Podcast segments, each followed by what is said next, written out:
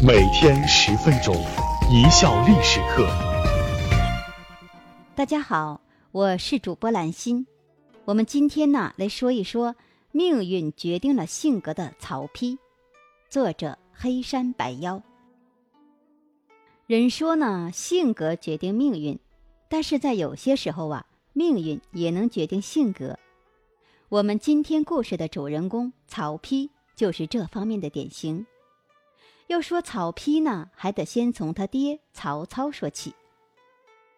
读过三国的朋友都知道，曹操是曹魏政权奠基人，雄才大略，文攻武略，对文学、书法、音乐等都有很深的造诣，集政治家、军事家、文学家、书法家、音乐家。五大家为一身，秒杀当前一切小鲜肉，影视歌三栖明星，号称五七巨星。著名史学家裴松之称赞曹操：机变无方，略不出世。就是说，曹操的聪明机变才略都是史上难得一见的。而且呢，曹操的身体素质也是相当的好，优秀的基因没有白白浪费，一共生了儿子二十五个。不光数量多，质量也很好。其中的五个儿子曹昂、曹丕、曹彰、曹植、曹冲，那可都不是一般的人。明代文艺评论家胡应麟曾经酸味满满的说：“阿蛮何德，挺育多才，生子如此，孙仲谋辈具足道哉。”什么意思呢？就是说曹操他凭什么这么会生？儿子都他妈太有才了，孙仲谋之流算个屌啊！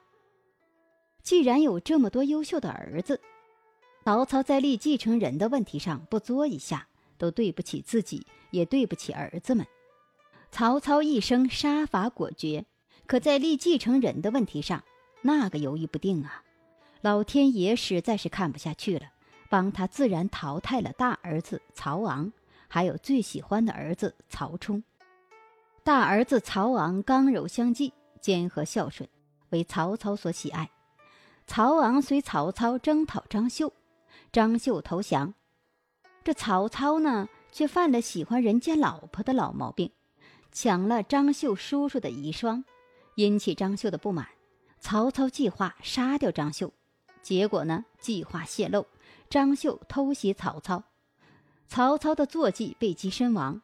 勇敢孝顺的曹昂。把生存的机会让给了曹操，将自己的坐骑给曹操逃脱，自己呢则步行掩护曹操脱身。侍卫典韦堵在寨门，让曹操脱险。最终，曹昂与典韦战死。有子如此，不光是拿来炫耀吹牛的，更是拿来救命的。这样的儿子，给我来一打。后来呢，曹操最喜欢的儿子是曹冲。这曹冲啊，在五六岁的时候就有了成人之志，遍察人爱，与性俱生，容貌姿美，有书于众。说他呀，又聪明又美貌又仁爱，那就是人中龙凤，天人之姿。这时候呢，曹操基本统一了北方，霸业建成，已经开始物色继承人。曹操数对群臣称述，有欲传后裔。可惜呀，老天爷也喜欢曹冲。曹冲十三岁时便病死了。曹操那个烦呐，不甘心地对曹丕说：“此我之不幸，而汝曹之幸也。”还有个例子可以说明曹操更认可曹冲。荆州神童周不疑与曹冲的关系很好，曹操很高兴看着两个人同进同出的。曹冲夭折后啊。曹操看见周不疑，就想起曹冲，心痛不已。于是呢，就命人把周不疑杀掉了。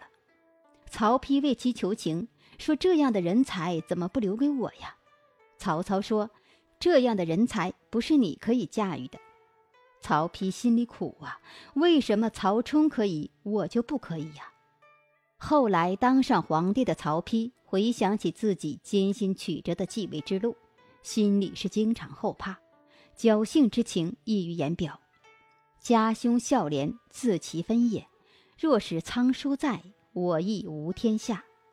意思就是，曹昂若在，则是他继位，这是他长子的身份。如果不是老天收了曹冲，也没我啥事儿。感谢老天爷呀！当然，这最后一句话是在心里说的。到现在呢，还有三个儿子可供曹操挑选：曹丕、曹彰、曹植。而这三个人呢，都是曹操的正室卞夫人所生，就是说，他们三个是同父同母的亲兄弟。曹彰呢，从小履历过人，武艺精熟，能够徒手与猛兽搏斗，曾经多次跟随曹操征伐，战功卓著。曹操有一次就问几个儿子的爱好，让他们各自说出自己的志向。曹彰说：“愿做将军。”曹操说：“做将军干什么呢？”曹彰回答：“披坚甲，握利器，身先士卒，有功必赏，有罪必罚。”可见曹彰的志向、特长都是在战场上建功立业、快意恩仇。这种性格和志向，倒也洒脱自在、快乐潇洒。应该说，曹彰基本上主动退出了这场竞争。他自己选择的人生，比起曹丕和曹植更加简单快乐。有一则传说说，曹彰性格倜傥，有一次呢，偶然遇见一匹骏马，十分喜爱。但是呢，马主人也很珍爱。曹彰说：“我有美妾可以交换，随你挑选。”于是这马主人呢，便真的指定了一个。曹彰呢，马上与他交换。人家都是不爱江山爱美人，曹彰可倒好，不爱美人爱战马。曹丕当皇帝的第四年，曹彰从封地来到洛阳，结果呢，死于自己的府邸。对于这件事啊，历代史学家是众说纷纭，没有定论。很多人怀疑曹彰之死与曹丕有关。曹操临死前召见曹彰，等曹彰赶到，曹操已经去世。好为将而政治头脑简单的曹彰。私下里揣度老爹临终前召见自己的用意，还大大咧咧地对曹植说了一句“千不该万不该”的话。说什么呢？“先王召我者，欲立如也。”如果曹彰之死真的是曹丕之事，那恐怕就是这句话埋下的祸根。曹彰呢，就是性格决定其命运的典型代表。现在呢，就只剩下曹丕和曹植了。曹操在他们两人之间呢，是反反复复，犹豫不决，既折磨了曹丕，又差点害死曹植。如果说曹冲是天才少年，曹丕小时候呢，则是一个彻彻底底的三好学生。曹丕自幼文武双全，博览经传，从十岁起，曹丕就随父亲南征北战。十岁那年呢。曹丕随曹操南征张绣，张绣先降后反，曹昂遇害。十岁的曹丕乘马逃脱。建安十六年，也就是公元二百一十一年，二十四岁的曹丕任武关中郎将。其余诸子曹彰、曹植、曹据、曹瑜等，皆封为侯。武关中郎将可理解为在警卫队统领，职位虽不高。但是有控制皇城的作用。建安二十二年，也就是公元二百一十七年，三十岁的曹丕才正式立为太子。曹操解释道：“其他人都封侯，曹丕为武关中郎将，大家就应该知道曹丕是太子嘛。”曹王死后，曹丕便又嫡又长。十岁的他觉得自己是继承人的不二人选。后来呢，又出来个天纵英才的曹冲。大约从曹冲六岁开始，也就是曹丕十五岁，曹操开始有意无意地表示鼠意曹冲。曹丕的那个落差呀，一直到曹冲病逝，曹丕从十五岁到二十一岁的六年时间里，正是性格形成的关键时期。曹丕却是在落差和煎熬中度过的。这是曹丕经受的第一个为期六年的比较，对象是曹冲。从曹冲病逝到被任命为武关中郎，这三年呢，曹丕重新拾回了信心。首先呢，曹丕评估他两个弟弟，一个偏文，一个偏武。我呢是可以文武兼备的。而且这三年呢，曹操也着重培养曹丕，行军带着他，政务也让曹丕介入。但是从为武官中郎将到正式被立为太子，曹丕经受了第二个为期六年的比较。曹丕被任命为武官中郎，曹操又犹豫了，这是怀疑曹丕的能力秉性。他对身边的人说过：“子若不才，惧其难正，贪欲相趋。”说这小子太弱且贪，怕他不走正道啊。贪表现在曹丕曾经向曹洪要绢布百匹而不获，曹丕呢为此记恨曹洪。还有一次，曹操让曹丕、曹植出城办事，事先又吩咐守门的人不许任何人出城，以此来评判兄弟两人的能力。曹丕遇到阻挡呢，就折回来了。曹植呢？则杀人越门而去，这估计是曹操认为曹丕弱的原因之一。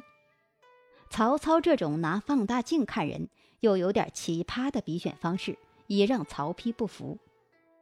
铜雀台落成，曹操携诸子登临，命几个儿子做副助兴。这次现场命题呢，曹植一挥而就，立意高远。曹操像发现了宝贝，后来越看越喜欢。觉得曹植啊举止自然，风格简易。再看曹丕呢，是越看越不顺眼，觉得曹丕矜持倨傲，崇尚虚华。曹丕看在眼里，是急在心里。走了一个曹冲，又来了一个曹植，我咋这命苦呢？他告诫自己，又隐忍，再隐忍，等待，再等待，发愤，再发愤。可宝宝心里苦啊。忧来五放，人莫知之。君子多苦心，所愁不但一。曹丕这个自视甚高、春风得意马蹄疾的第一候选人，反而倒像个备受丈夫冷落的正房。位子暂且是保存着，但不太受人待见。曹丕同学那个小心脏啊！人生啊，不要给我希望，又让我失望，落差太大，那是容易让人发疯的。人们常说性格决定命运，其实呢，命运也能造就性格。个性有先天的基因，也有后天的影响。在近二十年的时间里，几起几落的不断煎熬，折磨着天性敏感又虚荣的曹丕。这种刺激和影响对曹丕来说是强烈而巨大的。曹丕上位后，只要得罪过他的都没有好结果，不管是兄弟、叔叔。还是妻子，但是有恩于他的人呢，曹丕都尽可能的给予回报，因为他太想别人看重他，太希望别人对他好了。午夜梦回时，曹丕一定还在埋怨：“老爹，老爹，你不懂爱。”感谢大家的收听，本节目由一笑而过影音工作室出品。